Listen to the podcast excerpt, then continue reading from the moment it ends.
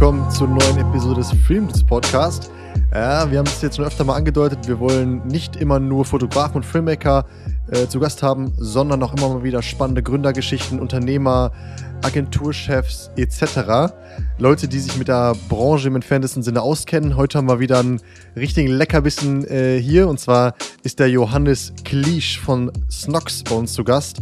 Snox, äh, wer es nicht kennt, ist ein Mannheimer Startup. Ihr habt bestimmt schon mal eine Facebook-Ad oder Instagram-Ad von Snox bekommen. Snox macht Basic-Unterwäsche und das im großen Stil. Johannes hat zusammen mit seinem Cousin dieses Startup vor, ich glaube, fünf Jahren gegründet. Mittlerweile ein Unternehmen mit Millionen Umsätzen und auch sicherlich einem Unternehmenswert äh, in Höhe mehrerer Millionen Euro. Also sehr interessante Geschichte. Johannes ist in meinem Alter, 26 Jahre alt, deswegen sehr inspirierend. Äh, ja, es ist ein ganz wildes Potpourri geworden äh, aus Stories. Es geht um äh, ja, Markenaufbau, um auch Performance-Marketing, aber auch über Saufgeschichten mit Paul Ripke. Also es ist wirklich was zu lernen dabei, es ist Unterhaltung und, äh, was uns persönlich mega gefreut hat, am Ende kam sogar noch äh, ein Job bei uns raus. Mal sehen, was jetzt draus wird, aber einfach wieder ein geiler Podcast. Ähm, Johannes hat uns mega angezündet. Äh, ein geiler Typ. Viel Spaß beim Zuhören. Und das Ganze wieder präsentiert von Shure.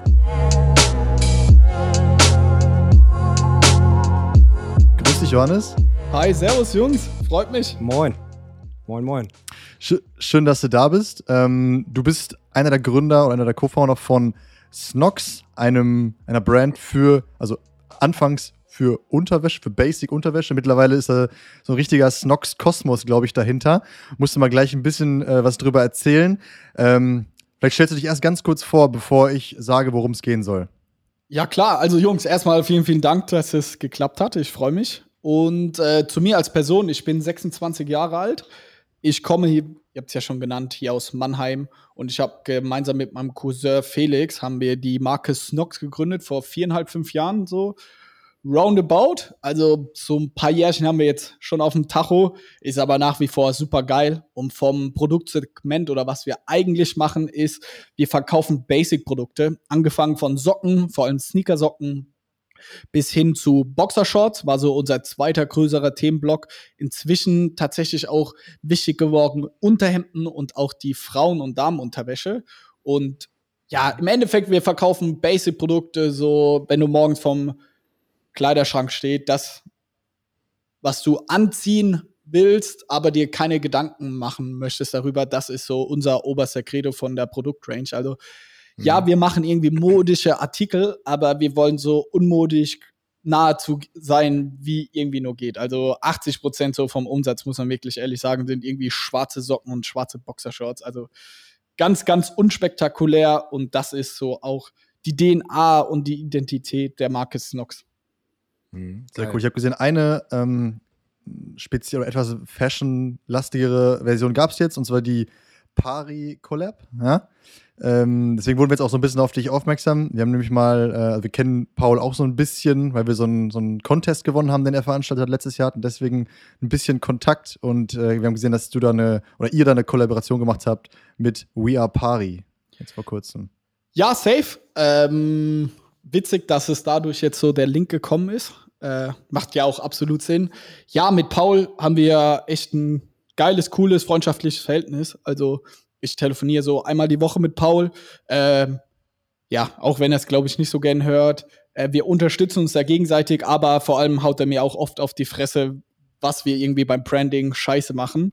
Und ey, ich lerne da sehr, sehr viel von Paul. Und er kommt mhm. ja auch hier ähm, aus Heidelberg, also das äh, neben Mannheim. Dadurch, glaube ich, ist es auch eine der Sachen, warum wir uns, glaube ich, super verstehen. Man hat so mhm. manchmal ein paar Überschneidungspunkte durch die Regionalität. Also irgendwie, wir machen jetzt auch mit seinem Schwager, der hat eine Eisdiele, mit, der, mhm. mit dem machen wir jetzt eine Kooperation. Und wir, wir kennen so ein paar Leute.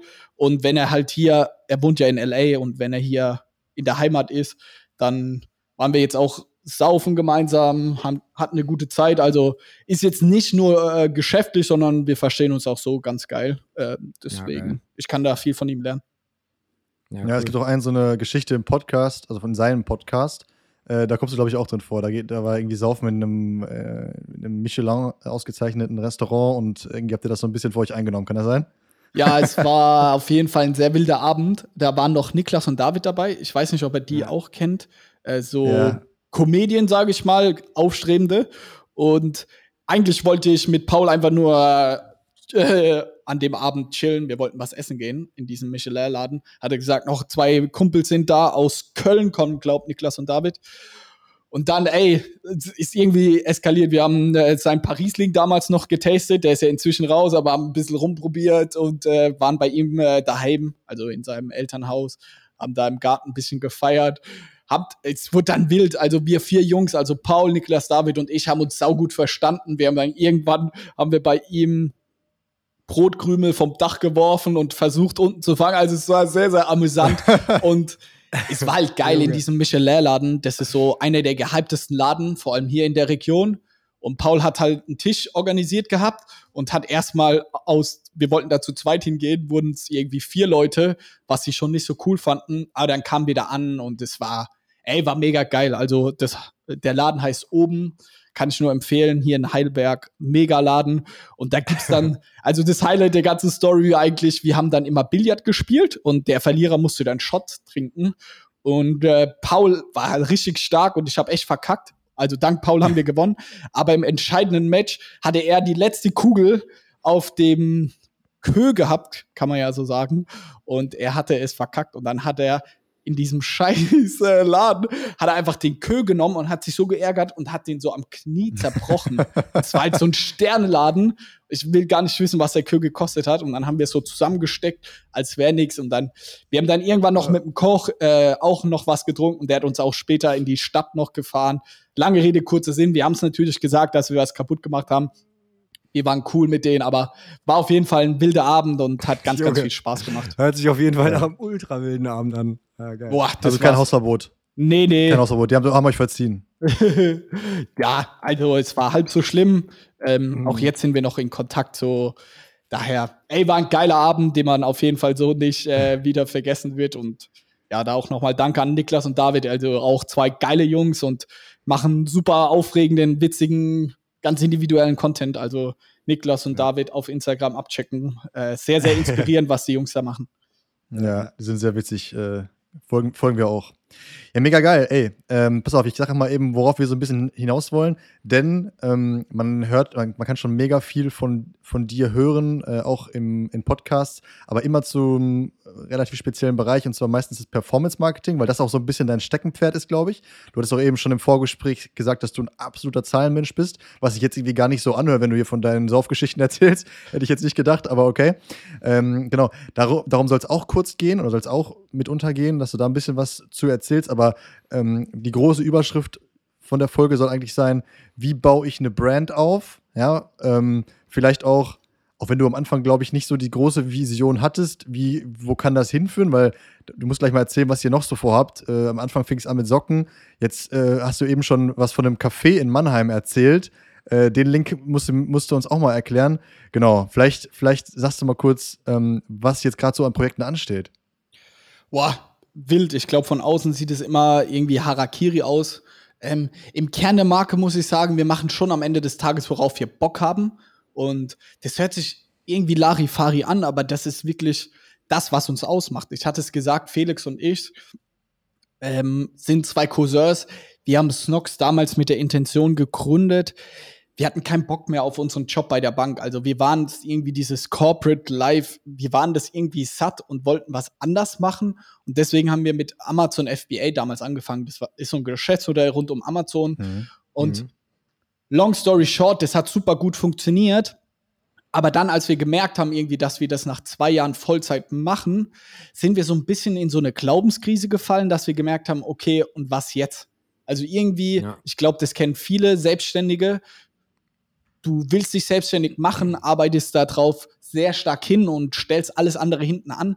Aber wenn du dann mal, dann kommt der Moment, wo du dir zwei, drei Monatsgehälter mal ausgezahlt hast und dann bist du so, okay, und was jetzt? Was, was ist jetzt so? Ich habe irgendwie so ein bisschen das Ziel erreicht. Ich kann davon leben. Der Laden läuft. So war es jetzt, sage ich mal, bei uns. Und dafür sind wir auch super, super dankbar.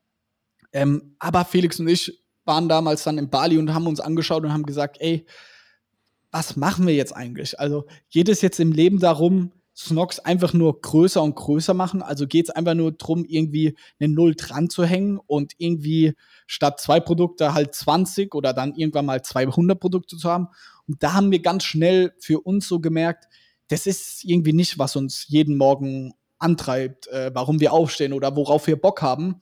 Und dann haben wir eigentlich zu uns, haben wir uns ins Gesicht gesaugt und gesagt, wir schwören uns irgendwie immer das zu machen, worauf wir Bock haben. Also nach was uns ist, das zu machen. Und das hört sich irgendwie ganz boah, so einfach an, aber ich glaube, jeder Mensch, der mal so in sich geht, der merkt, wie unglaublich schwer das ist. Einfach nur das zu machen, worauf man Bock hat. Und da, damit meine ich jetzt die großen Sachen. Also natürlich, wir haben auch Sachen im täglichen Ablauf. So, wir machen auch genug Sachen, wo ich jetzt keinen Ultra Bock drauf habe. Ich meine aber so Sachen wie mit dem Kaffee, was du eben angesprochen hast. So, die Story dahinter ist super emotional. Felix und ich, die ersten zwei Jahre von Snox, wir hatten kein Büro oder gar nichts. Also was haben wir gemacht? Wir haben uns eigentlich immer getroffen in dem gleichen Café und haben von dort gearbeitet.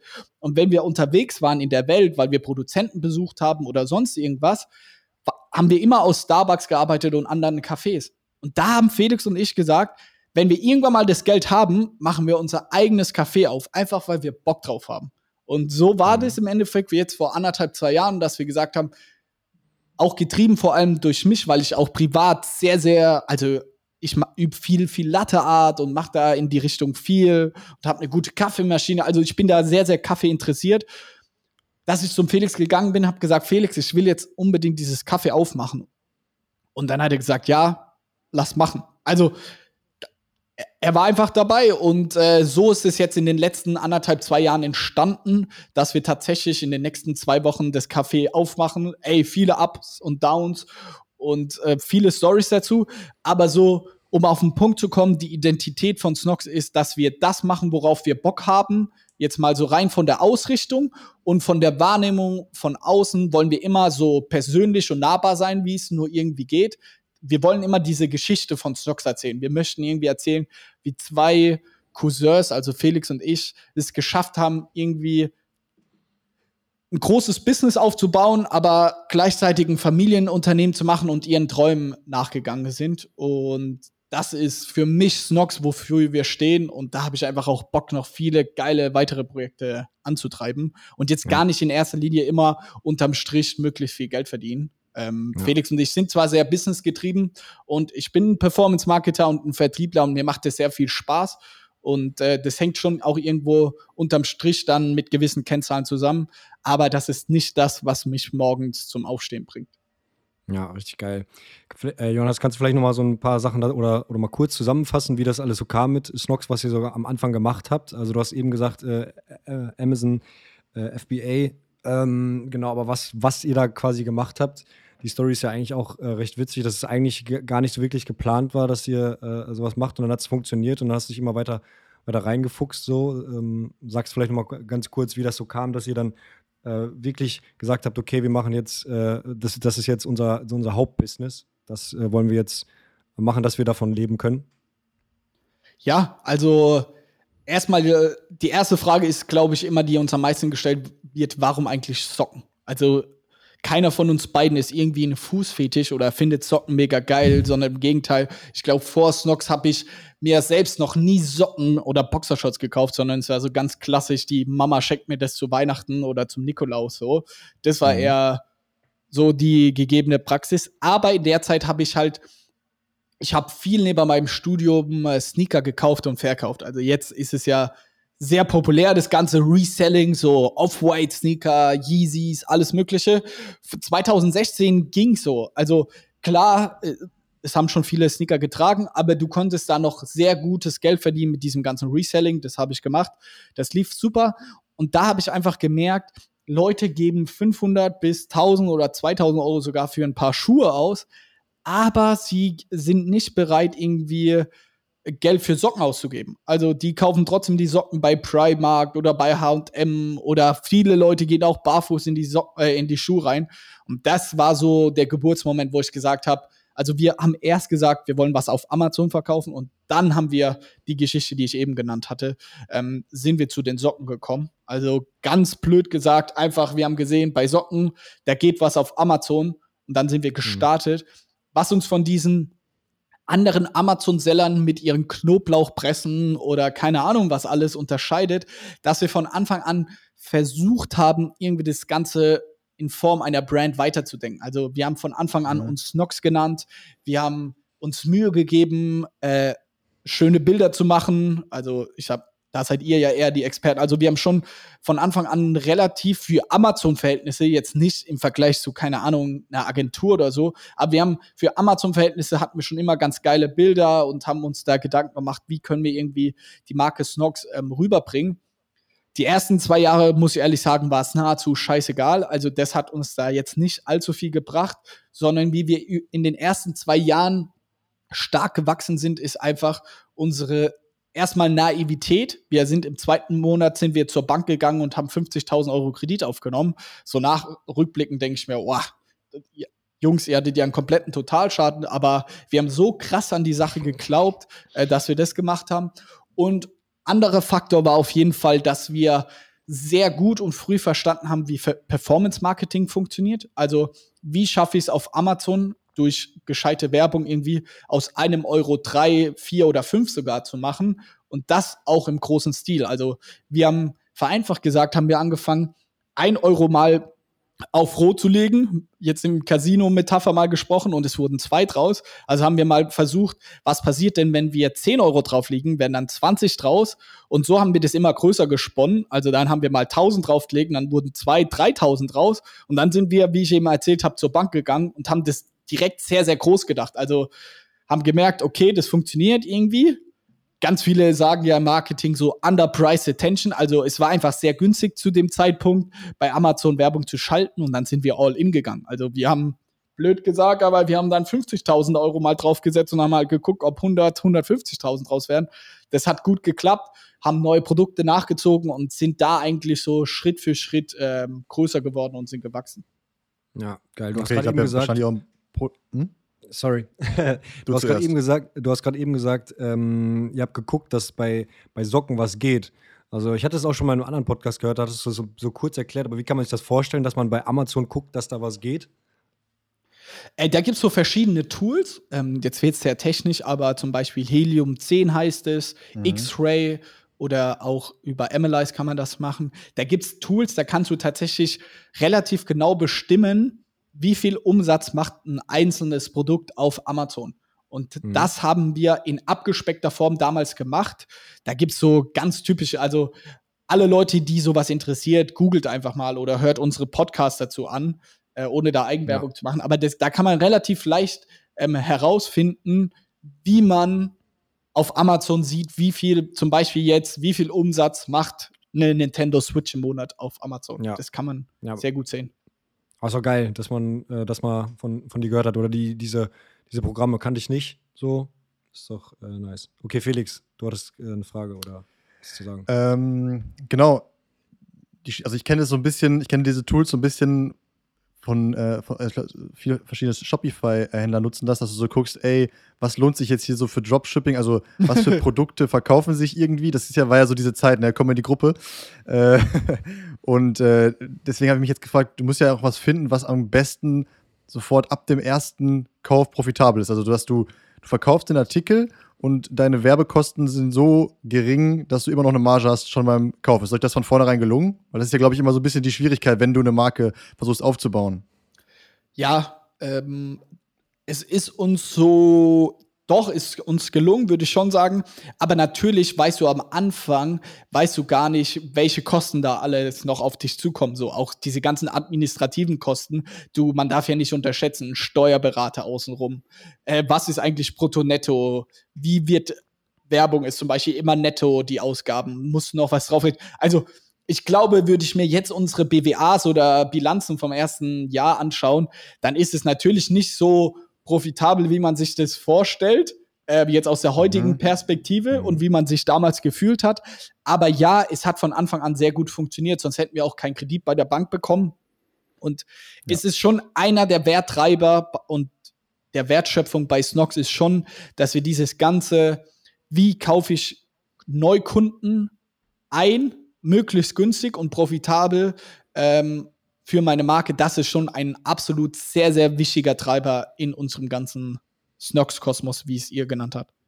Mhm. Eine letzte Frage noch zu dem ähm, Kredit, weil du hast ja, glaube ich, auch gesagt im Vorgespräch, dass du selber gelernter Bankkaufmann bist oder, glaube ich, sogar ein duales Studium gemacht hast bei, wahrscheinlich war es eine Sparkasse oder Volksbank. informiert, Keine Jungs, ich bin beeindruckt. Ihr habt eure Hausaufgaben gemacht. Ja, natürlich, muss man immer vorbereiten.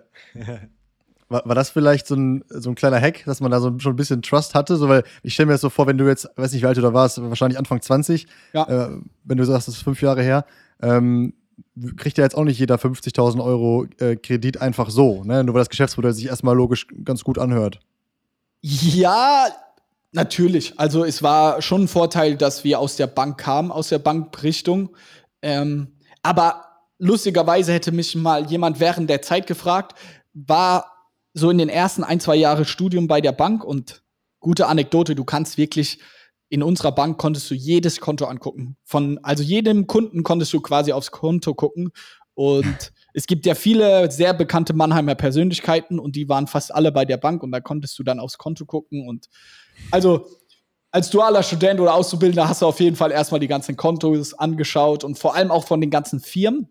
Und eine Sache, mhm. die ich gelernt hatte und die ich auch mal zu meinen Eltern gesagt habe, ist eins, was ich in der Bank gelernt habe in diesen ganzen Zahlen, ich möchte mich niemals selbstständig machen. Also es ist Wahnsinn, wenn du mal auf die ganzen Konto guckst, wie krass die im Minus sind und wie verschuldet die ganzen Firmen sind, kommen aber mit dem Porsche vorgefahren. So, also das ist wirklich sehr, sehr extrem. Daher hat uns das, glaube ich, schon stark geprägt. Aber ich muss auch sagen, ich glaube, wir hätten auch ohne unser Studium hätten, wären wir zur Bank gegangen und hätten jetzt mal übertrieben gesagt, die Eier gehabt, einen Kredit aufzunehmen. Bestimmt ist der Businessplan, hat vielleicht statt zehn Stunden irgendwie nur acht Stunden gebraucht. Aber es war kein krasser Gamechanger. Also es ist ein Studium gewesen wie jedes andere. Und da hockst du da in der Vorlesung und in der Praxis bringt es wenig. Aber ja, wir, wir konnten schon ganz gut die Mechanik, Mechaniken in der Bank nachvollziehen. Aber wir waren jetzt zum Beispiel auch, bis heute sind wir kein Kunde bei der Bank, wo Felix und ich beide gelernt haben. Also äh, Weil ihr nicht wollt, dass, ihr, dass die ganzen Azubis gesehen, was ihr auf Kante habt, ne? Tatsächlich. Also das war damals der Grund, dass wir gesagt haben, wir wollen, wir, natürlich, in, bei Azubis war es damals so, immer bei so Grillfesten und so, ey, krass, hast du das und das Konto gesehen? Und da wussten wir genau, wir wollen halt nicht Kunde bei der eigenen Bank sein, weil dann äh, gucken die ganzen Kollegen immer, ja, läuft's bei Snox oder nicht? Und dann kriegst du noch einen dummen Spruch gedrückt. Also eigentlich voll abgefuckt und eklig. Deswegen bin ich froh, dass ich aus der Branche raus bin. Aber das ist tatsächlich die Praxis. ja, übel, ey. Denkt man gar nicht so als Außenstehender. Also, okay, aber auf jeden Fall wolltet ihr damals all in gehen. Das ist ja das, worauf ich eigentlich hinaus wollte. Ihr wusstet, all ey, in. wir wollen jetzt auf jeden Fall Gas geben. Wir haben gemerkt, man kann damit Geld verdienen. Let's do it. Und da wart ihr 22 oder so, ne? Mm, ja, wir haben gegründet, ja, so ziemlich mit 21. Ich war 21 und Felix 22. Und ey, es hat, Jungs, es hat sich so geil angefühlt. Also, wir haben keine Sekunde dran gezweifelt. Also, wir haben mit 4000 Euro gestartet und wenn du das erste Mal dann so im ersten Monat, es hat echt richtig geil angefangen, haben wir 15.000 Euro Umsatz gemacht. Ich weiß doch genau, wie ich meinen Kumpels vorgerechnet habe, dass ich mit dem Gewinn mir jetzt schon ein geiles Auto leasen könnte, was ja kompletter Schwachsinn und Bullshit ist. Aber wir waren so in Goldgräberstimmung und haben so dran geglaubt, das war Wahnsinn. Und wir sind bis heute sehr bescheiden. Also wir haben nicht dann uns im zweiten Monat ein geiles Auto geleast, aber einfach nur, um das so ein bisschen zu beschreiben, wie wir uns gefühlt haben. So, wir waren mhm. so krass davon überzeugt, dass das funktioniert. Also wir hatten wirklich das Gefühl, wir sind auf Gold gestoßen. So diese Amazon-Werbung, das, du hast wirklich ein Euro reingesteckt und hast fünf Euro Umsatz gemacht. Das war so, hä? Krass, Alter. Und dann hast du erhöht und erhöht und es hat halt funktioniert. Wir haben uns gefühlt wie im siebten Himmel. Ja, das ist so geil. So, so geil, ja, wie, also, äh, wie, wie du so euphorisch das, das erzählst, Alter. Richtig, richtig nice, dir dazu zu hören. Felix, ja, erzähl. Ähm, aber ich würde sagen, wer da noch, wer noch mehr wissen will, der hört am besten mal euren Podcast. Wie heißt er noch, mal, noch gleich? Ich habe eben, ey, muss ich ehrlich sagen, der Name, den fand ich jetzt nicht so griffig. Das, der war unglaublich lang. ja. Der hieß irgendwie, oder, oder hat das irgendwelche, irgendwelche SEO-Gründe? Ähm, äh, und also früher hieß er Snockcast, wegen Snocks im Podcast.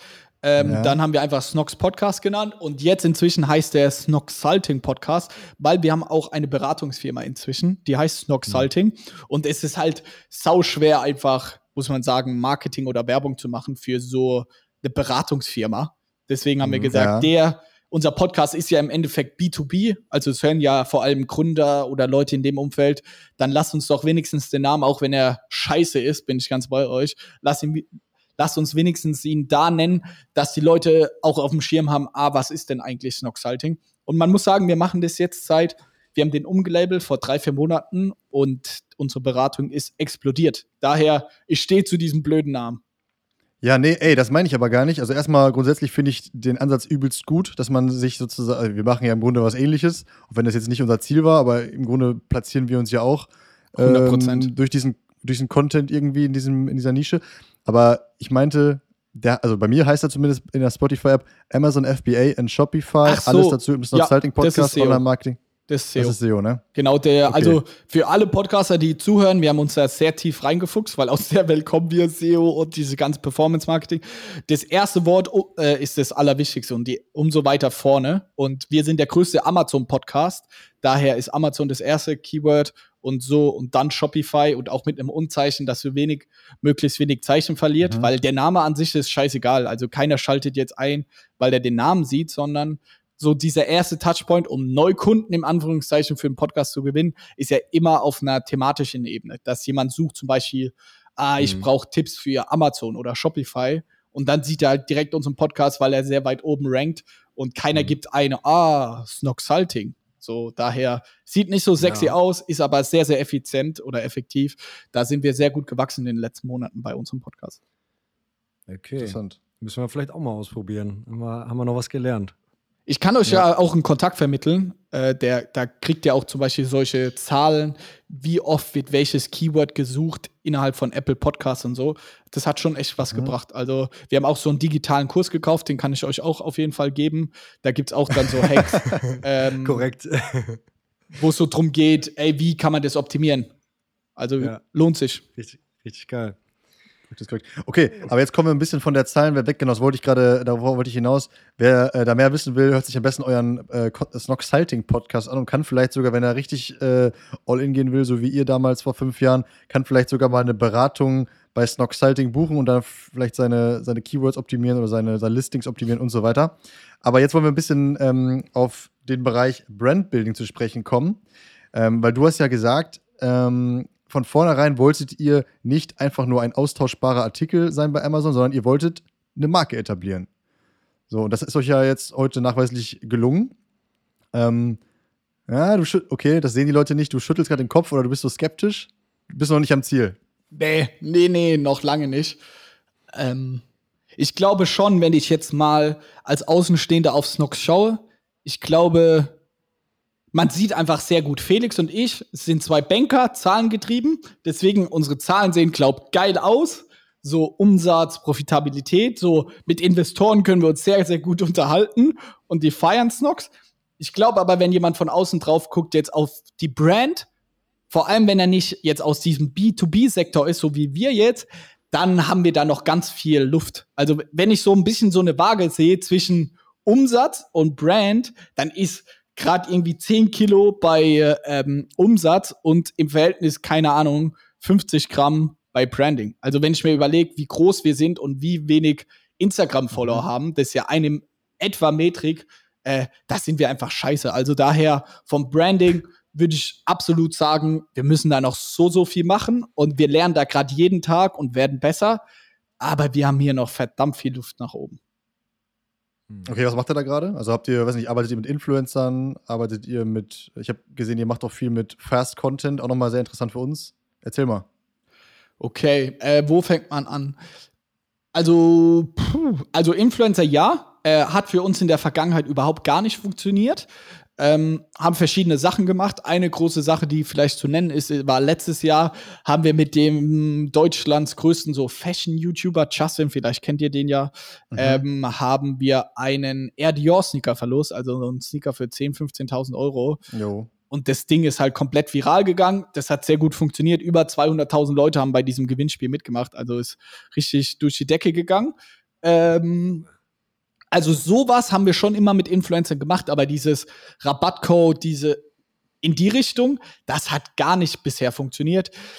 Bis jetzt, weil wir haben jetzt nochmal einen neuen Versuch gestartet und zwar ist jemand Neues bei uns im Team, die liebe Ricarda. Sie hat davor bei einem großen anderen ähm, Unternehmen, die Freunde von Pure Lay, vielleicht kennt ihr die Marke ja auch, ist eine Frauenschmuckmarke. Mhm. Da hat sie das ganze Influencer äh, Marketing mit aufgebaut und sie ist jetzt zu uns gewechselt auf eine positive, ganz liebe Weise. Wird auch oft gefragt. Wir verstehen uns nach wie vor mit Purelay. Das war alles cool. Und die ist jetzt zu uns gewechselt und die baut jetzt bei uns das Influencer Marketing auf. Und jetzt kann ich sagen, nach zwei Monaten, es läuft hammergeil. Bin sehr, sehr mhm. zufrieden. Wir haben jetzt die ersten so ein bisschen größere Kooperationen auch gehen da jetzt auch aggressiv rein. Also ich glaube, wenn wir uns nochmal in einem halben Jahr, Jahr treffen, sehen, hören, Kaffee zusammen im Snox Coffee trinken, äh, dann äh, sieht die Welt da ganz anders aus. Da glaube ich, dass wir schon mit sehr, sehr vielen Influencern zusammenarbeiten.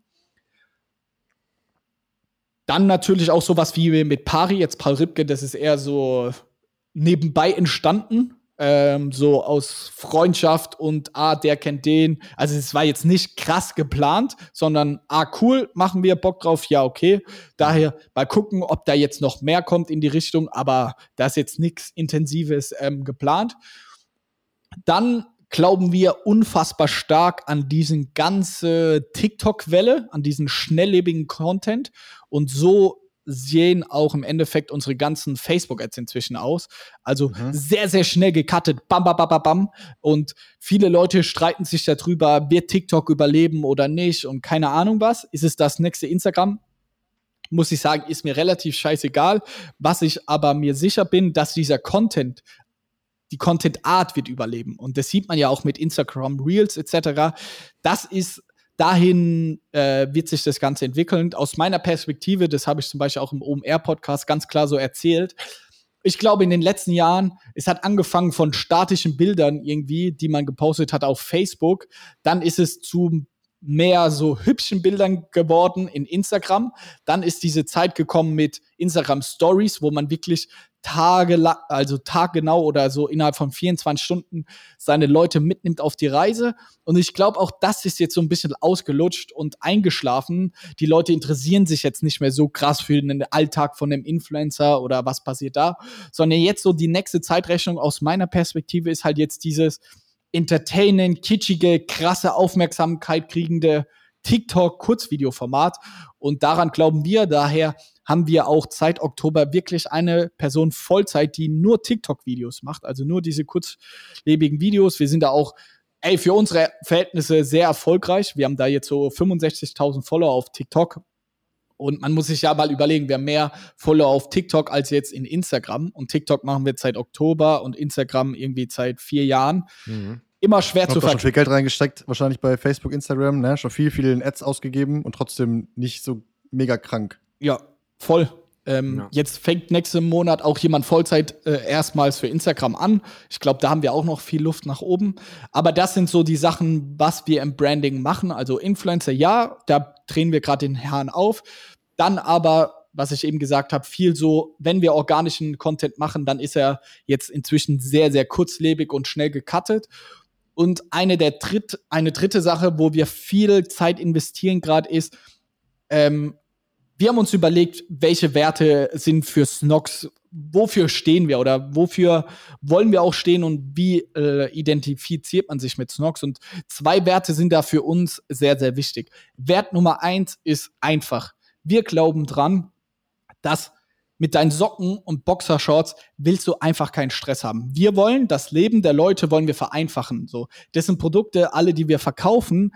Du, du trägst sie nicht, weil die dich krass erfüllen oder dich krass prägen oder sonst was. Ein T-Shirt, ein Hoodie, Schuh oder so, was ganz anderes. Das ist ein modisches Statement. Das ist komplett was anderes. Aber unsere Produkte, die sollen nahezu einfach nur funktionieren die sollen dir keinen Stress machen und wenn sie mal kaputt sind, dann willst du neu bekommen. Und genau das auch ein großer Teil unserer Marke. Wir haben zum Beispiel unsere Anti-Loch-Garantie. Wenn du ein Loch in deinen mhm. Produkten hast, dann kriegst du immer kostenlos neue, weil wir sagen, ganz ehrlich, gutes Beispiel, ein Paul Ripke, der hat so viel zu tun, der will sich doch nicht drum kümmern und zehn verschiedene Socken- oder Boxershorts-Anbieter vergleichen. Da hat er gar keinen Bock drauf. Der soll uns in WhatsApp schreiben können, meine Socken sind kaputt, schickt mir neue. Und dann kriegt der neue und hat keinen Pain damit. Genau darum soll es gehen. Ähm, dafür wollen wir stehen. So dieses, so ein bisschen Steve Jobs-mäßige, ich ziehe jeden Tag das Gleiche an und kann dadurch irgendwie meinen Hirnschmalz für die wirklich wichtigen Sachen im Leben nutzen. So, das ist ein ganz, ganz wichtiger Kern unserer Marke und ich glaube, das verkörpern wir auch sehr gut. Das versuchen wir dann jedem Touchpoint sehr gut umzusetzen, wie dass die Conversion Rate im Online-Shop hoch ist, also dass du schnell zu den Produkten kommst, nicht geschnörkel oder so, sondern du kommst zu uns, das merken wir auch, du kaufst, fertig. Unsere Produkte sind in Metaphern gesprochen die liegen an der Kasse. Die sind einfach zum Mitnehmen. So, ah, ich brauche mhm. Socken, nehme ich mit, fertig. Ich will aber in ein, zwei Minuten will ich fertig sein. Ich will nicht tausend Sachen beantworten und so. Nein, einfach zack, fertig, raus, tschüss. Ja, ja. Das ist noch so, unsere, das, und das finde ich auch ganz wichtig, so ein bisschen als Learning. Ähm, viele Startups und Marken da draußen machen sich dahingehend viel, viel größer, als sie sind. Die erzählen dann eine Vision und keine Ahnung, wie sie die Welt verändern ey, wir verändern die Welt, indem, dass du mit unseren Produkten sau wenig Stress hast. Du, du musst einfach wenig Zeit aufwenden, um bei Snox einzukaufen. Und wir sehen auch, wenn du einmal Kunde bei uns warst und happy warst, dann kaufst du halt immer, immer wieder und trägst einfach jeden Tag das Gleiche. Zum Beispiel auch eine mhm. geile Anekdote ist, dahingehend, ähm, von einem sehr, sehr guten Freund von mir, der Schwiegervater ist Hansi Flick, also der Bayern-Trainer. Und dadurch kenne ich den auch ähm, mehr oder weniger gut. Und äh, treffe mich ein paar Mal im Jahr und tauschen uns dann aus mit Hansi und habe dann viel auch von ihm gelernt, so Leadership, alles bla bla bla. Letztes Jahr hat er dann die Champions League gewonnen und dann habe ich ihm WhatsApp geschrieben, ey Hansi, alles Gute äh, zum Champions League Gewinn, mega krass, Mann, ähm, geil zu sehen, ich als Fußballfan. Und dann hat er mir wirklich geantwortet, meint so, vielen, vielen Dank, Johannes, schön, dass du an mich gedacht hast und das Ganze auch noch in Snock Socken und Boxershorts. Und genau darum geht's für uns, dass irgendwie Leute die eine Passion haben im Leben. Dass die sich auf diese Passion konzentrieren können und die sollen sich gar nicht aufhalten mit dem, was sie morgens irgendwie anziehen. So bei mir auch im Kleiderschrank sind nur schwarze Socken, schwarze Boxershorts irgendwie so und ich greife da blind rein, fertig. So, darum geht's. Und Nummer zwei, zweiter Wert, jetzt habe ich viel geredet, aber der zweite Wert, und daran arbeiten wir gerade viel und intensiv, ist persönlich. Wir wollen, dass man, ins, wir glauben dran, in Zeiten, wo jede Folge von Höhle der Löwen drei, vier, fünf Millionen Leute zu, zugucken und so dieser Hype um dieses ganze Startup-Thema so krass ist, möchten wir das Startup sein, die zeigen, wie es denn wirklich ist. Wie es denn wirklich in einem Startup zu arbeiten und da wollen wir die Leute mit auf den Weg nehmen und wir möchten, dass die Leute einen persönlichen Bezug zu unserer, zu unserer Marke aufbauen. Weil was ist Branding? Ist in unseren Augen, betrachten wir das Ganze immer so, als wäre das eine Person, die du kennst und was für einen Ruf diese Person hat. Also, wie würdest du diese Person, also die Person Snox, ähm, beschreiben? Und wir möchten einfach und unkompliziert sein, aber wir möchten auch sehr persönlich und gleichzeitig sympathisch wirken. Dass wir halt sagen, wenn wir Fehler machen, dass wir das ehrlich zugeben. Aber Maßnahmen sind da zum Beispiel, auch, dass jede, in jedem Paket ganz klassisch so eine Karte ist, von wem das verpackt wird. Und wir haben sechs, sieben Leute im Lager, die verpacken und jeder hat seine eigene Karte. Oder die E-Mails, die rausgeschickt werden, werden von Christine geschrieben. Und deswegen kriegst du alle E-Mails von Christine von Snox. Und auf Instagram macht es Nina und jeder, der uns auf Instagram folgt, irgendwie mhm. kennt da Nina. Also wir versuchen, das Ganze sehr persönlich und nahbar zu machen. Hier haben wir viele verrückte Ideen, sind wir aber gerade noch in der Umsetzung und so versuchen wir irgendwie Branding für uns irgendwie ja zu interpretieren und irgendwie groß zu machen, weil sind wir mal ehrlich, es ist einfach brutal schwer unsichtbare Socken oder unsere Produkte sind nahezu alle unsichtbar, wenn du sie normal trägst. Wie willst du damit irgendwie Branding machen? Das ist so schwer. Gerade ja. Paul hat mir als er das Ganze geshootet hat, hat er mir eine Sparnotiz geschickt und hat gesagt, ey Johannes, es ist so scheiße schwer, Socken zu fotografieren. Ich habe das gerade zum ersten Mal gemacht. Ihr tut mir echt leid. Und genau das ist es. Wir müssen halt weg von dem Produkt kommen und hin so, wir lösen Probleme für dich, du hast keinen Stress und wir machen das Ganze irgendwie auf eine persönliche, sympathische Art und Weise. Ja, ja schick, nächstes, schick nächstes Mal einen Karton zu den Filmdudes, wir überlegen uns was. Dann machen wir den geilen Content, auch mit unsichtbaren Socken. Hey Johannes, okay, aber, Deal. Aber, aber ich schick morgen los. Ich schwöre. okay. aber, aber daran sieht man doch gerade, wie lange du schon erzählt hast, ey, es geht um Socken und Unterhosen und was du da schon zu alles jetzt erzählt hast, das ist doch schon das größte Branding überhaupt. Also das, was du jetzt gerade alles gesagt hast, ist doch schon, schon krank, wenn man sich darüber legt, dass es am Ende dann äh, Socken und Unterhosen sind und du äh, lädst es so emotional auf und äh, äh eure, eure Firma und Co., ähm, dass ich jetzt schon Bock habe, mir die äh, Dinger zu kaufen, wo, wo, ich vorher gedacht habe, so, äh, wo ich nur einmal auf die Website geguckt habe, ja, okay, sind ja, Socken und Unterhosen, ne? Hm, gut. Aber ja, wenn du es wenn so erläuterst. Aber da merkt man ja, Sinn. dass wir irgendwie auch was falsch machen. Du musst ja, it, klar, ich bin in vielen Podcasts, aber ich erzähle ja nicht jedem, äh, jede Person hört mich ja jetzt hier reden. Und mhm. deswegen mhm. sage ich, wir sind im Branding noch nicht gut, weil das, was ich gerade gesagt habe und vielleicht diese emotionale Aufladen, das müssen wir ja irgendwie rüber, rüberbringen, wenn er quasi bei uns auf den Shop kommt, wenn er zu uns in Snox Coffee in den Laden geht, dann müssen wir schaffen, dass es so emotional wird. Und daran müssen wir arbeiten. Und deswegen bin ich aktuell noch nicht zufrieden, wo die Marke Snox irgendwie steht. Weil ich sag, 80% der Leute kaufen einfach, weil es halt Socken und Boxer sind, Shorts sind und wir sie über eine geile Ad gecatcht haben. Aber nicht, weil sie die Marke und die Werte, wofür Snox steht, irgendwie geil oder krass finden. Und das müssen wir verändern, weil sonst wird es uns in drei, vier Jahren nicht mehr geben. Mhm. Mhm. Jetzt, wo du es gerade sagst, ich erinnere mich, das muss aber jetzt auch wirklich schon vier Jahre her sein oder so. Es gab immer ein so eine Ad, die wurde mir, die muss mir hundertmal ausgespielt worden sein. Das ist so, da hat jemand so ähm, diese 350 Boosts an und zieht so die Socke hinten so, zieht das so leicht hinten raus. Ja. Weißt du, dieses ja, Foto? Ja. Das, hab, das, wurde mir, glaube ich, hundertmal angezeigt, weil äh, ich erinnere, ich erinnere mich gerade, dass das auf jeden Fall Snox war, weil da hinten nämlich auch so Snox drauf stand. Safe. Ja, siehst du, hat, auf, äh, hat sich auf jeden Fall eingebrannt, dass ich das jetzt noch weiß. Aber okay. trotzdem hast du uns wahrscheinlich, folgst uns nicht auf Instagram oder TikTok und daran müssen wir arbeiten. Doch, folge ich, folge ich. Aber jetzt wahrscheinlich erst seit kurzem. Sei ehrlich. Genau, ja, erwischt. Ja, ja und das machen wir noch nicht gut. Also unser Instagram-Content und so dieses Markenerlebnis ist noch nicht so. Wir vergleichen uns ja immer sehr stark mit einem Pure Lay, weil das mhm. einfach sehr gute Freunde von uns sind und eine der krassesten Unternehmen, die ich kenne die verkaufen Frauenschmuck und das ist so sehr Hawaii-lastig etc. Aber mhm. was die mhm. schaffen, wenn du mal eine Ad von denen siehst, so natürlich sind es auch Frauen, aber du gehst drauf und denkst, oh, voll schön, du, du verschwindest in dieser Pure-Lay-Welt, sage ich immer. Du verschwindest in diesem, oh, ich lieg jetzt auch gerade in Hawaii am Strand und du ziehst den Schmuck an und verbindest es damit. Und diese, mhm. diese Markenkosmos, das haben wir noch nicht geschafft bei Snox. Du ziehst nicht morgens deine Snox-Socken an und denkst, jetzt kann ich wie Hansi Flick irgendwie Champions League-Sieger werden. Und solche Geschichten müssen wir viel mehr erzählen, dass du gehypt bist und denkst, geil, Mann, ich fühle mich wie Paul Ripke, Hansi Flick, Joko oder keine Ahnung wer, dass es so, dass es ein geiles Gefühl ist und es so ein bisschen so dein Superman-Suit ist. Und da will ich in einem Jahr hinkommen. Ja.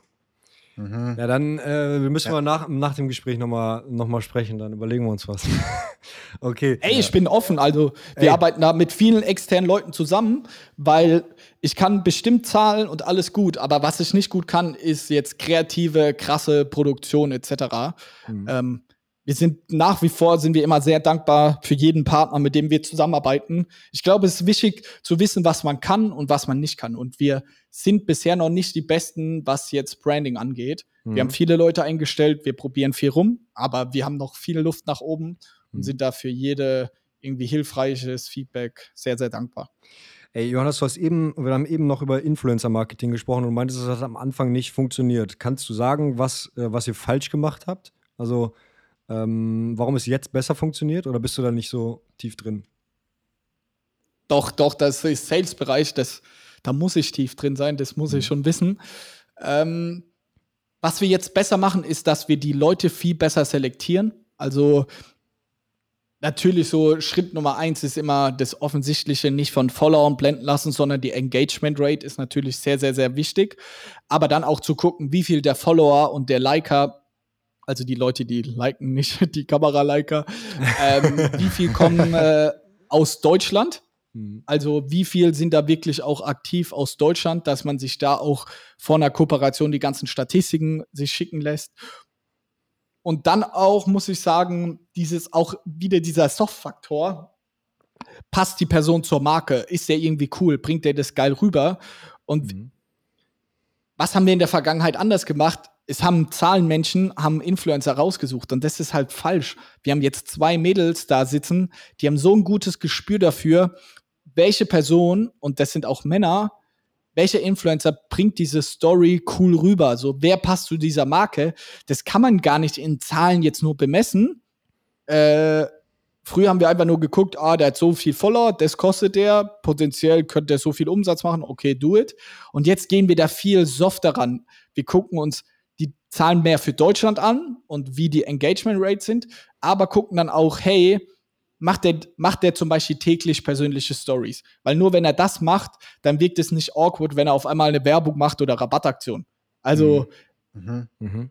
ja, solche Sachen gucken wir uns an. Wir konzentrieren uns beispielsweise jetzt auch sehr stark auf Mütter und Eltern, weil die einen ganz anderen Trust-Faktor haben. Leute, die Eltern oder Mütter folgen, die haben so eine krasse Connection mit denen, weil die viel mehr erzählen. Also, ich finde es immer sehr abwertend und das bitte nicht falsch versteht, aber so Mütter, die können fast alles verkaufen, weil die so eine geile Community haben und darauf konzentrieren wir uns und eben nicht auf diese wo wir früher viel rumprobiert haben, so diese Hype-Beast und die irgendwie die krassesten mhm. Sneaker haben und dann haben die unsere Socken an, krass. So, das funktioniert 0,0. Aber die Mutti, die mhm. erzählt, ich war gerade auf dem Spielplatz und meine Socken sind jetzt in meinen Gummistiefeln, sitzen immer noch richtig, das funktioniert halt. Mhm. Okay. Und wie messt ihr den Erfolg jetzt? Weil ganz am Anfang, oder Umsatz. am Anfang, als ihr Okay, also doch, das war jetzt die Frage, weil am Anfang musstet ihr Umsatz damit machen und du sagtest, jetzt wollt ihr euch eigentlich eher auf, weiß ich nicht, äh, Brand Awareness konzentrieren, Branding. Also da bin ich schon immer noch äh, ein Zahlenmensch. Ich glaube, also es bringt nichts, einfach nur anders gesagt. Ich glaube, so Leute, die viel darüber argumentieren, Brand Awareness, finde ich einfach eine, eine schwache Kennzahl, weil alles bringt irgendwie Reichweite und du kannst zu allem sagen, ist es gut für die Marke? Ist es Brand Awareness? Du brauchst schon immer andere KPIs, die das aussagen. Und daher im Influencer-Marketing, das geht auch heute noch relativ performance-basiert auf Umsatz, dass es auch ganz gut profitabel ist. Mhm. Was wir hier machen, wir gucken uns natürlich Umsatz irgendwie durch Ausgaben an, also in ROAS oder ROI. Mhm. Und der muss jetzt vielleicht nicht wie eine Facebook-Ad sein bei einem Wert von XY, sondern der kann auch mal schlechter sein und wir sind trotzdem zufrieden, weil wir sagen, okay, da gibt's halt noch irgendwie den netten Nebeneffekt, dass irgendein Influencer mit 200.000, 300.000 uns gepostet hat und das tut unserer Marke gut. Mhm. Aber wenn der Influencer nichts verkauft und das scheiße, also gerade letzte Woche hatten wir einen Influencer, der hat 450.000 Follower gehabt, da haben fünf Leute gekauft, also es war so schlecht, dann arbeiten wir auch nicht mehr mit dem zusammen und sagen nicht, aber seine Story haben 120.000 Leute geschaut, das ist Brand Awareness. Da glaube ich schon dran, so wenn die nicht kaufen, dann scheint das Produkt, die Zielgruppe nicht ja. interessant und relevant für ihn zu sein. Also ja. daher ist so ein Umsatz mhm. ist auf jeden Fall schon ein wichtiger Faktor. Was ja. anderes ist es dann, wenn man natürlich solche Leuchtturmprojekte hat, wie einen Pari, wo ich nochmal sagen will, sind wir sehr dankbar dafür. Da die Kollektion hat sich super verkauft, aber da gucke ich jetzt nicht am Ende des Tages drum, dran, oh, wie viel Umsatz haben wir gemacht, wie ist der Deckungsbeitrag und nur wenn das über XY ist, frage ich jetzt Paul nochmal, ob wir es nochmal machen, sondern ey, geil, ihr habt uns jetzt zum Beispiel angesprochen, auch in erster ja, Linie ja. wegen Pari oder irgendwelche anderen Leute haben uns deswegen jetzt mehr auf dem Schirm und ohne Frage hat so eine Paul Ripke Kollabo oder Pari Kollabo hat uns natürlich gehebelt als Snox und da geht es jetzt nicht um den mhm. Umsatz, so, das ja. absolut. Ja, aber geil. Also, äh, Conclusion ist dann ja quasi einfach die, noch, eine noch besser deine Zielgruppe finden, die Leute finden, die wirklich äh, quasi Einfluss haben und nicht nur Reichweite, sondern auch wirklich deine Zielgruppe erreichen und nicht nur halt viele Leute. Äh, das war definitiv dann das Learning von euch. Okay, ich, äh, Felix, ich weiß nicht, was du noch dem Zettel hast. Ich würde jetzt mal ganz gerne so ein bisschen tiefer in die, in die, äh, in die Ad-Sparte gehen. Also äh, vor allen Dingen die visuelle. Ähm, also was, was da so eure Ansätze sind oder äh, wie ihr da arbeitet. Ähm, zum Start, damit wir das, das Thema äh, Amazon, sage ich mal, abgeschlossen haben, das war, ja nur ganz am Anfang so. Äh, du hast schon gesagt, der wichtigste Punkt ist da eigentlich, um äh, da äh, Sales zu machen, ähm, quasi das Performance Marketing, heißt Ads schalten. Aber was würdest du sagen, wären die, äh, die nächsten zwei oder drei Facts, die da die wichtigsten sind, um äh, Umsatz zu machen? Kannst du das betiteln? Also was ist das Wichtigste? Auf jeden sind Fall es Fotos? Sind es, äh, was weiß ich, Texte oder was auch immer? Also erstmal, man kann nicht aus Scheiße Gold machen. Das sage ich zu jedem Beratungskunden. Also dein Produkt muss geil sein, sonst findet es Amazon anhand von Retourenraten oder was auch immer, findet es ganz schnell raus. Und das merken wir auch bei uns, wenn wir neue Produkte launchen. Wir haben manche Produkte, die laufen sehr, sehr geil mit unserem System, was wir da machen. Und manche funktionieren halt gar nicht, wo wir am Ende des Tages immer merken, es liegt schon immer in erster Linie an der Produktqualität und wie das Kundenfeedback ist. Also erstmal, du brauchst ein geiles Produkt. Nummer zwei, genau wie du es gesagt hast, ähm, wir, der Überbegriff ist Listing, also dass diese Produktseite muss auch geil aussehen. Also, und hier ist der Faktor, sind die Bilder und der Content und nicht die Texte oder wie viel Keywords du wohin packst. Das ist jetzt kein, deswegen wirst du vielleicht Pareto-Prinzip. 80% machen die Bilder aus und 20% die ganzen Texte und wie du das schreibst, etc. Also, das hat uns auch von Anfang an stark gemacht, weil wir einen großen Fokus da auf die Bilder gelegt haben. Wenn man sich jetzt unsere Amazon-Listings anschaut, denkt man so, okay, die sehen doch gar nicht so geil aus. Aber tatsächlich ist alles hardcore durchgetestet. Ähm, und das ist auch so ein Learning.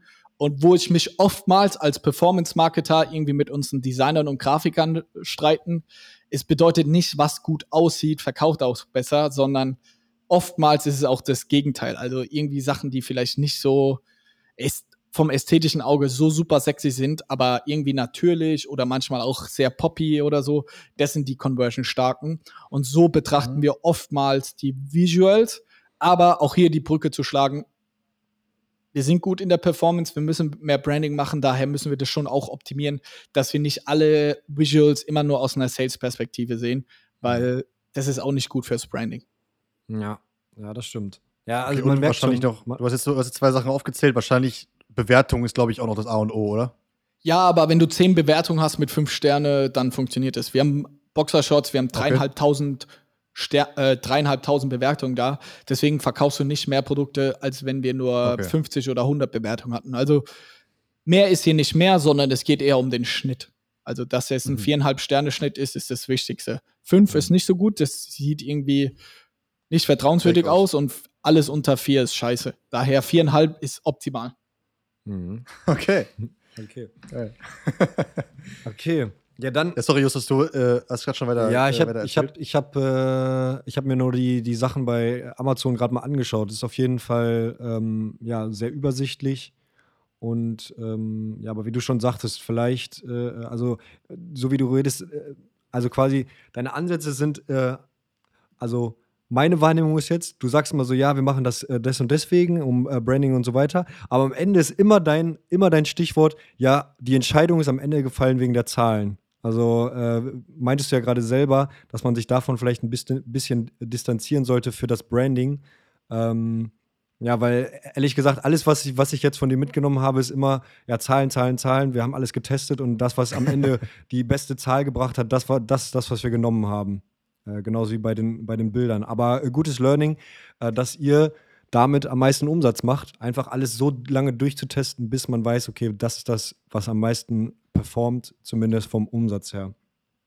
Okay. Ja, und da, da sehe ich ja absolut die Kritik bei mir selber. Ich glaube, wir sind aktuell noch viel zu zahlengetrieben und nicht, wir brauchen viel mehr auch diesen Design, Branding, Creative Ansatz, brauchen wir viel, viel mehr. Aber mhm. das, darin bin ich nicht gut und deswegen stellen wir gerade viele Leute in diesem Designbereich etc. ein, dass die mir auf die Füße klopfen und sagen, ey Johannes, so können wir es eben nicht machen, auch wenn wir dadurch x Euro an Umsatz verlieren. Was ich aber wichtig finde zu sagen, wir wären mit Snox heute nicht hier, wo wir gerade sind, wären wir mhm. nicht so performancegetrieben gewesen, mhm. weil wir müssen uns behaupten zwischen gegen einen Nike, gegen einen Adidas, Calvin Klein etc.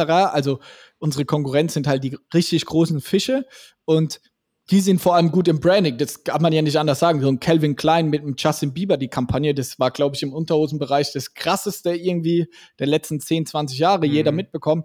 Das können wir uns nicht leisten. Also, wie können wir Calvin Klein schlagen? Nicht über Branding aktuell noch, sondern eher über Performance Marketing. Und wir müssen irgendwie Branding mehr und mehr dazu nehmen. Aber am Amazon wo wir irgendwie gerade unsere Brötchen verdienen, da geht's halt irgendwie um Performance und da geht's irgendwie auch um auch Nachkommastellen, so leid mir das auch tut. Daher, wir haben die Diskussion schon oft intern und wir müssen hier was verändern. Wir müssen es nur irgendwie geil schaffen, die zwei Aspekte gut miteinander zu kombinieren.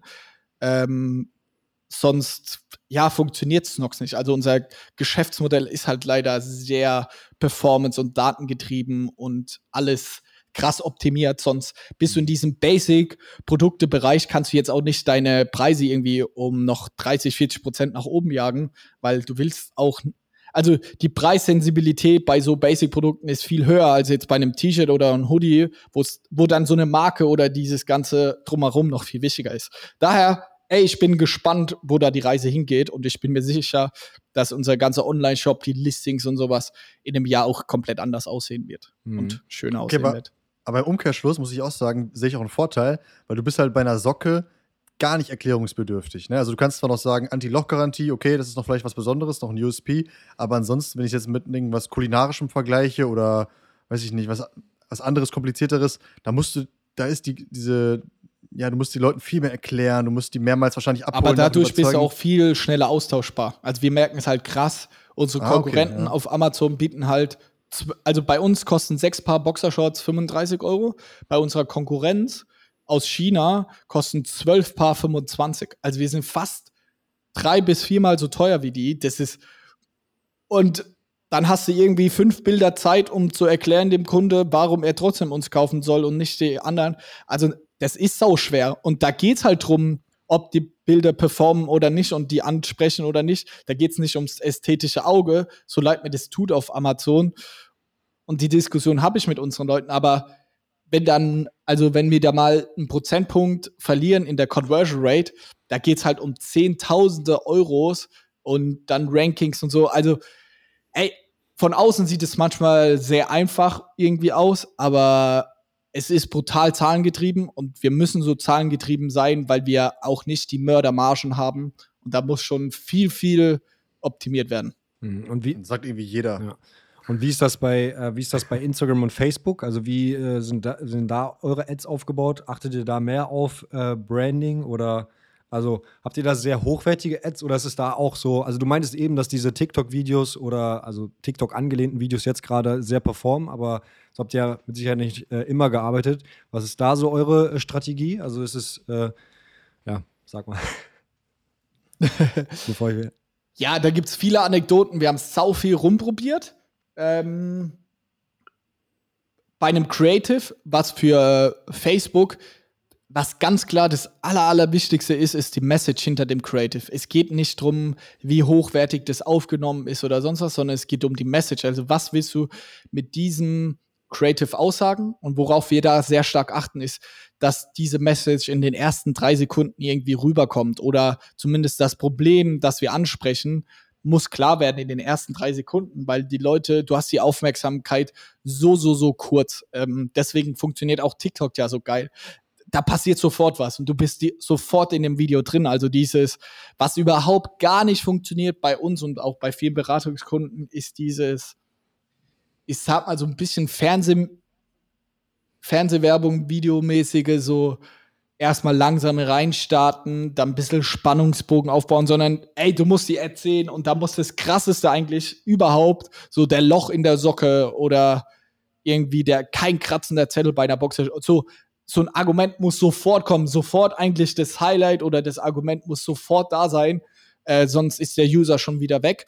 Mhm. Wir haben viele, viele Tests gemacht. Wir hatten zum Beispiel auch eine Red auch schon. Ähm, wir haben auch Fotos mit Hasselblatt gemacht und also wir waren da auch tech brutal so hochwertig und alles unterwegs. Ey Jungs, das funktioniert gar nicht. Also das mhm. bringt wirklich 0,0 in diesem Facebook-Ad-Bereich, weil für den User sieht es sofort nach Werbung aus. Weil wenn mhm. du in deinem Feed durchscrollst oder Stories anschaust von irgendwie deinen Kumpels und alles und dann kommt dann auf einmal was Cinematic-mäßiges mit einer Red gefilmt, das fällt dir sofort vor allem unterbewusst auf und du denkst, ah, Werbung weiter. Da, was am besten funktioniert, ist wirklich, wirklich, kann ich nur an jedem äh, empfehlen, sind mit dem Handy aufgenommene Videos. Also das ist fast 80 Prozent der Facebook-Ads. Das ist Wahnsinn. Wir haben hier auch eine Blackmagic, wir haben es ja vorher über Leica und alles Mögliche gehabt. Ey, am Ende des Tages filmen wir tatsächlich sehr, sehr viel. Ähm, was wir jetzt an Filmen ähm, machen wir schon sehr viel mit dem Handy.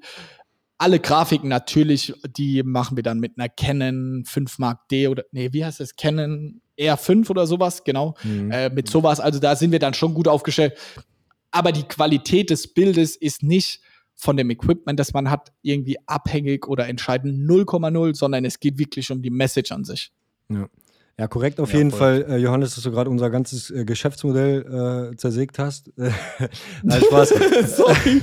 dass, du, dass, du, meinst, dass man lieber alles mit dem äh, Handy filmen soll. Also ich würde mal sagen, äh, du hast vollkommen recht, dass äh, zu hoch produ hochwertig produzierte Videos einfach nicht auf Social Media performen. Ich glaube, da ist einfach das Wichtige, dass du dass du die richtige Ad oder das richtige hochwertige Video machst, wie du gerade sagst, dass sofort quasi darauf ähm, äh, abgespielt wird, äh, wo, worauf kommt es bei dem Produkt an und dass das Video an sich, auch selbst wenn es hochwertig produziert ist, sofort einen Viralitätsfaktor hat. Also das ist, glaube ich, äh, das, was bei einem hochwertigen Video das Wichtigste ist und nicht das, wie schön die Storyline ist und so. Ähm, aber ja, du meintest, äh, äh dass das bei euch am, am besten performt. Ähm, wie siehst du das, äh, diese, diese Flut an Content, dass du quasi immer wieder was Neues äh, brauchst oder beziehungsweise so wird es ja immer suggeriert, dass man, dass Instagram und Facebook so schnelllebig ist, ist äh, du brauchst immer wieder was Neues. Äh, ist es bei euch auch so, dass ihr quasi immer wieder neuen Content reinballert oder gibt es auch Ads, wo ihr sagt, ey, die performt einfach immer, die haben wir seit sechs Monaten und äh, oder es gibt eine Ad, die hat jetzt funktioniert und die schalten wir in drei Monaten nochmal. Ähm, ja. Beides. Also, wir haben echt so Dauerbrenner, ey, krank. Also, mit denen haben wir wirklich schon über Hunderttausende von Umsatz gemacht und die laufen auch relativ konstant gut durch. Das haben wir 100 Prozent, äh, läuft wirklich sehr, sehr gut. Aber natürlich ist so diese, die Kurzlebigkeit merken wir geisteskrank. Also das ist schon brutal. Mhm. Gerade wenn das jetzt auch noch mehr in Richtung TikTok ist, wo es sehr viel Attention ist, so ein Video kannst du ja nicht zwei, dreimal anschauen. Oder, mhm. oder hm. das gleiche Video kannst du nicht nochmal dir anschauen, irgendwie in zwei Wochen. Weil du kannst dich zwar an das erinnern, aber entweder du hast gefeiert oder halt nicht. Und das willst du dann nicht nochmal sehen. Daher ein ganz, ganz großes und schwieriges Thema. Und gerade heute hatte ich es wieder mit Felix darüber, ob wir nicht noch mehr Leute im Creative Team einstellen, weil die Performance bei Facebook ist so krass schwankend und einer der Hauptfaktoren ist, weil der Content irgendwie durchgekaut ist und hätten wir mhm. hier eine höhere durch oder eine schnellere Durchlaufzeit, dass wir öfters bessere Creatives bekommen, dann wäre die Performance ja auch stabiler. Aber, und da will ich ja euer Geschäftsmodell loben, es ist die größte Herausforderung in dem gesamten Game ist es ja, kalkulierbar geilen Content zu machen. Also wir alle versuchen ja irgendwie rauszufinden, was macht guten Content irgendwie aus. Mhm. Und das ist, glaube ich, die größte Wertschöpfung in den nächsten fünf bis zehn Jahren. Ich glaube, diese ganzen Algorithmen etc. werden so seitens der ganzen Tech-Companies so einfach werden, und das wollen die ja, dass wir uns all alle als Mediencompany so verstehen, dass wir unsere ganze Energie und Zeit darauf setzen, den besten Content zu erstellen. Also man sieht es ja auch bei Google, da, da stellst du inzwischen einfach nur eine Google Shopping Kampagne ein und fertig, also möglichst easy. So, du kannst nicht mal groß viel rumstellen. Genauso sehen wir das bei Amazon und auch bei Facebook. Wir targetieren einfach alle Männer in Deutschland und fertig. Wir bauen da keine krassen Zielgruppen. Das funktioniert nicht, sondern funktioniert Krass. einfach Open Targeting funktioniert einfach am besten. 100% kann ich jedem empfehlen. Aber was entscheidend ist, ist halt das Creative. Wie gut funktioniert das Creative? Und da, also, um mal in Zahlen zu sprechen, wir haben fünf Leute irgendwie, die Creatives bauen und sich darüber Gedanken haben, aber wir haben nur eine, eine Person, die quasi ein Ad-Buyer nennen wir das, also der in, bei Facebook jetzt die Ads einstellt und die Kampagnen und so hochlädt. Also fünf versus eins. Und ich mhm. glaube halt, in den nächsten Jahren wird es noch viel, viel mehr. Und ich glaube, die Brand wird am krassesten, am größten wachsen oder am meisten Umsatz machen, äh, die halt die geilsten Creator haben. Und da kann ich nur an alle appellieren, die den Podcast hören, so, wenn du ein Filmer, ein Fotograf oder irgendwie dich als Content Creator verstehst, so, jetzt sind deine fucking goldenen Zeiten. Ja, gut gerettet, Alter, danke. Nee, unsere Goldgräberjahre, wie ja, bei dir vor fünf Jahren. Jetzt, jetzt graben wir hier los. Aber glaube ich 100 Prozent, 1000 Prozent. Wieso, wieso, könnt, also könnt ihr nicht mit ähm, TikTokern arbeiten, die da affin sind und einfach Bock haben, äh, Content für euch zu machen? Du müsst ja auch nicht immer selber einfach einstellen, oder? Haben wir. Wir haben zwei riesengroße TikToker unter Vertrag. Einen kann ich nennen, Tim Schecker, der hat fast eine Million. Der ist zum Beispiel jetzt so ich nenne es mal einen Schönling, der ist immer oberkörperfrei, deswegen eignet der sich halt sehr, sehr gut für uns als Creator, weil man dann die mhm. Boxershots sieht. Und mit dem haben wir jetzt so Studiotage. Also wir werden in den nächsten ein oder zwei Wochen, da bin ich leider nicht so tief im Prozess drin, gehen wir zu dem und äh, shooten einen Tag mit dem sämtliche Ads und gucken, hey, also dahin geht die Richtung tatsächlich, dass wir viel mit Creatoren zusammenarbeiten. Zum Beispiel Nina, unsere Vollzeitperson, die TikTok-Ads macht, die ist die ist da auch sehr, sehr stark in unsere ganzen TikTok-Ads involviert. Und sie war jetzt auch mal für drei, vier Tage hat sie in Hamburg in einer TikTok-WG gewohnt, wo alles nur Creator sind. Und sie hat da quasi dann mit denen den ganzen Tag nur Videos gedreht. So. Krass. Und, und da investieren wir viel Geld rein, weil ich glaube, das ist die Zukunft. Und die Zukunft ist halt eben nicht, dass wir noch drei Leute im Facebook Ad Manager haben, die irgendwelche verrückten, außergewöhnlichen Hacks einstellen, Nein, so diese Wertschöpfung, die entsteht, ist halt das Creative, das, was wir dann live stellen. Und das kann, das sehe ich jeden Tag in unseren äh, Facebook-Zahlen. Wenn wir ein geiles neues Creative haben, können wir wirklich, wir haben jetzt zwei Winning Creatives, nennen wir das, zwei richtig geile Creatives, da können wir mal den Umsatz über unseren Online-Shop in den letzten drei Wochen verdoppeln, verdreifachen. Das ist mhm, wirklich so. Krass. Also geisteskrank. Da können wir mal in ein Creative packen wir dann da mal 50 bis 100.000. Also das ist halt Wahnsinn. Und mhm.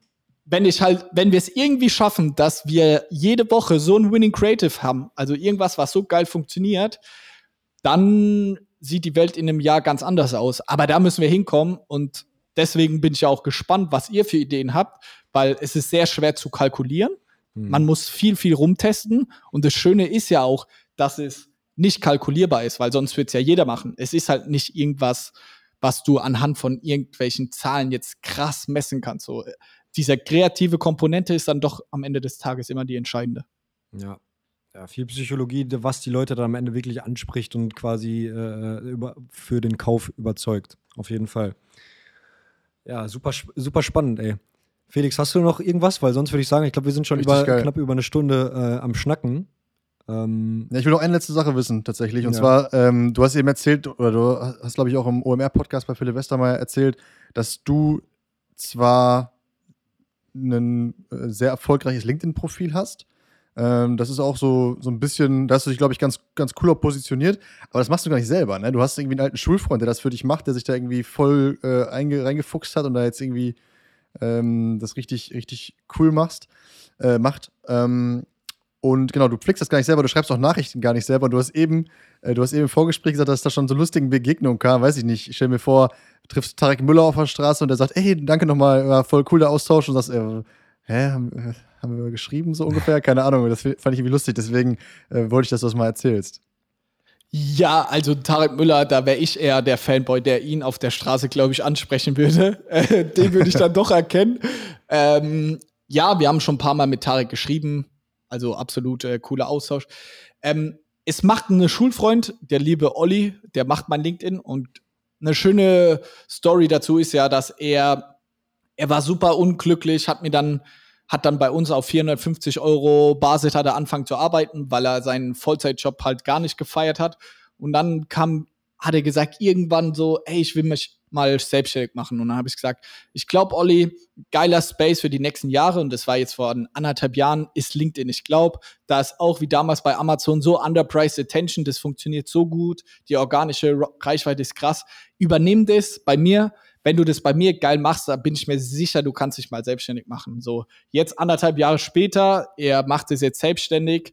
Ähm, er hat irgendwie sechs, sieben riesengroße äh, CEOs oder Startup-Gründer von anderen hat er auch unter Vertrag, wenn man das so nennen kann, ähm, und macht halt nicht nur mein LinkedIn, sondern auch noch von vielen anderen. Und auf jeden Fall eine spannende Story. Ähm, wird auch bald mal bei uns im Podcast sein. Aber lange Rede, kurzer Sinn. Natürlich ist es oftmals ganz, ganz komisch. Eine Anekdote ist zum Beispiel, ich bin einmal die Woche im WeWork in Frankfurt von dort aus arbeiten, vor Corona.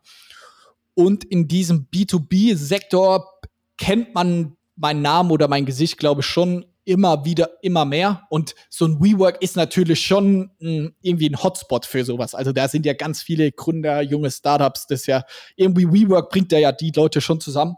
Und da war es zum Beispiel vor nicht allzu langer Zeit war es wirklich so, und das kommt sehr oft vor, und das meine ich überhaupt nicht eingebildet, aber dann so, ah, du bist der Johannes.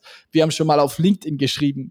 Und meine Freundin, die lacht sich immer den Arsch ab, weil sie weiß halt, dass ich es nicht selber mache.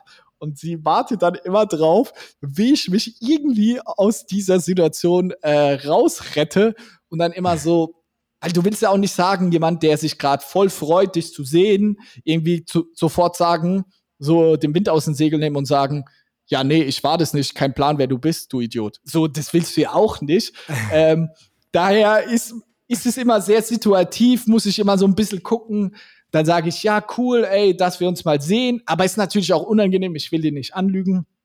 Wenn ich aber merke, nach zwei, drei Minuten, wir reden, dann sage ich so, ey, sei mir nicht böse, ich war das nicht, aber trotzdem cool, was du machst und äh, helf mir mal auf die Sprünge, wer du bist und so. so also, da gab es schon so viele komische Situationen, aber auch so, so viele geile Erfolgsgeschichten, um die Geschichte zu Ende zu bringen. Im WeWork hatte mich da auch jemand angesprochen und mit das ist ein Headhunter und mit dem arbeiten wir jetzt seit vier Monaten zusammen. Der hat uns sehr, sehr viele geile neue Leute gebracht ins Team.